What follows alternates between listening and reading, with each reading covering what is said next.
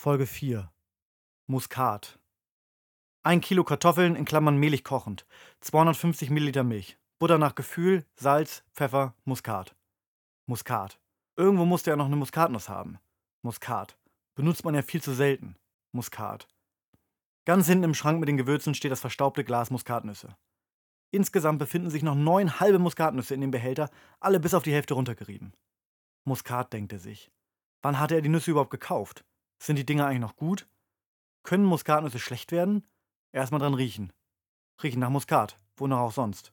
Mit einer feinen Reibe, die eigens für das Hobeln von Muskatnüssen angeschafft wurde, reibt er die schmackhafte Würznuss über die Kartoffeln. Dann legt er die Nuss, die kaum kleiner geworden ist, zurück in das Glas. Ah, jetzt weiß ich's wieder. Das Glas hatte er 2009 auf dem Weihnachtsmarkt in Pferden gekauft. Der Weihnachtsmarkt in Pferden ist nicht besonders groß. Ein paar Stände mit Glühwein und anderen warmen Getränken, zwei, vielleicht drei Fressbuden und Rudolf Bösens Gewürz- und Teefachhandel. Bei Bösens gibt es alle möglichen Tee- und Gewürzmischungen. Besonders beliebt ist der Italo Allrounder, eine Mischung aus getrockneten Tomaten, Salz, Knoblauch und Oregano. Oder Bösens Original Bratkartoffelgewürz mit Paprika edelsüß, Paprika rose scharf, weißem Pfeffer und Kräutersalz. Und genau da hat er damals auch die Muskatnuss gekauft. Das ist inzwischen ja auch, puh, 14 Jahre her. 14 Jahre und noch immer hatte er genug Muskatnüsse für etliche Portionen Kartoffelbrei. Wie lange die Nüsse wohl noch halten würden, wie viele Jahre würde er wohl noch nach den Muskatnüssen, in Klammern, irgendwo mussten die doch sein, suchen, sie anschließend ganz hinten im Schrank finden und sich dann fragen, wo er die Dinger überhaupt gekauft hat? Vielleicht fünf Jahre noch oder sechs? Kommt schon gut hin, denkt er sich. Und wenn also ein Glas mit Muskatnüssen für ganze 20 Jahre reichen würde, wie viele Muskatnüsse müsste er dann in seinem Leben überhaupt noch kaufen? Gut möglich, dass er in seinem ganzen Leben nur noch zweimal bei Bösens ein Glas Nüsse kaufen müsste. Das erste in fünf Jahren vielleicht noch beim alten Bösens.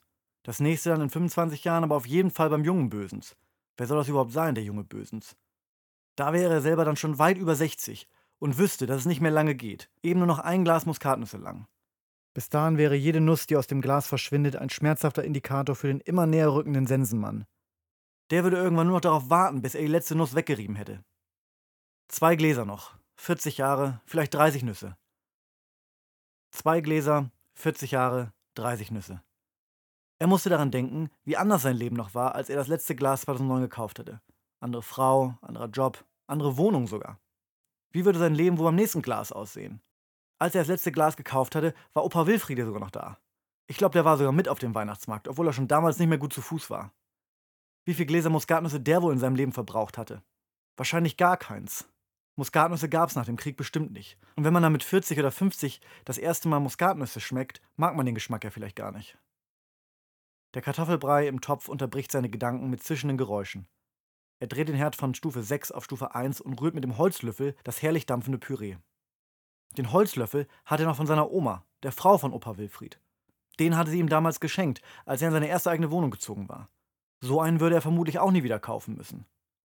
Mit dem letzten Holzlöffel seines Lebens und dem vorvorletzten Glas Muskatnüssen bleibt er wie eingefroren in seiner Küche stehen. Das war's dann also. Paar Gläser Muskatnüsse und das Licht geht aus. Dann kam ihm die Idee.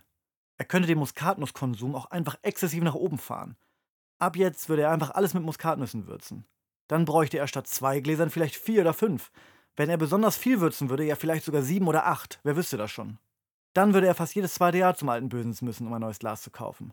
Dann wäre das hier nicht das vorvorletzte, sondern ihm verblieben viele, viele weitere Gläser. Er könnte noch heute damit anfangen. Jetzt. Er greift nach der Reibe und fängt an, wie ein Verrückter die erste Nuss in den Brei zu reiben. Immer mehr Muskat. Muskat, Muskat, Muskat. Überall Muskat. Die erste Nuss ist weg. Er hat sie bis auf den Daumen runtergerieben und sich dabei die Fingerkuppe weggescheuert. Die nächste direkt hinterher. Der herrlich leckere Kartoffelbrei verschwindet hinter einem feinen braunen Muskatstaub.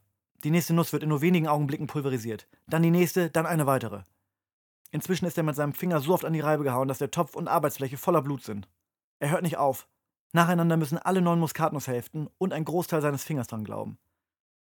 Mit dem letzten Holzlöffel seines Lebens rührt er das Kartoffel-Blut-Muskat-Gemisch um. Dann setzt er sich mit dem heißen Topf zwischen den Beinen auf den kalten Küchenboden. Er beginnt zu essen. Morgen direkt würde er los müssen, neue Muskatnüsse kaufen. Zufrieden schiebt er sich den letzten Löffel in den Mund und rutscht dabei langsam mit dem Oberkörper am Küchenschrank bis auf den Fliesenboden hinunter.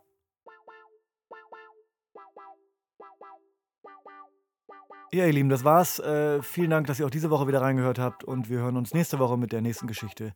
Lasst gerne Bewertung da, gebt mir 5 Sterne, macht was ihr wollt. Bis dann. Tschüssi.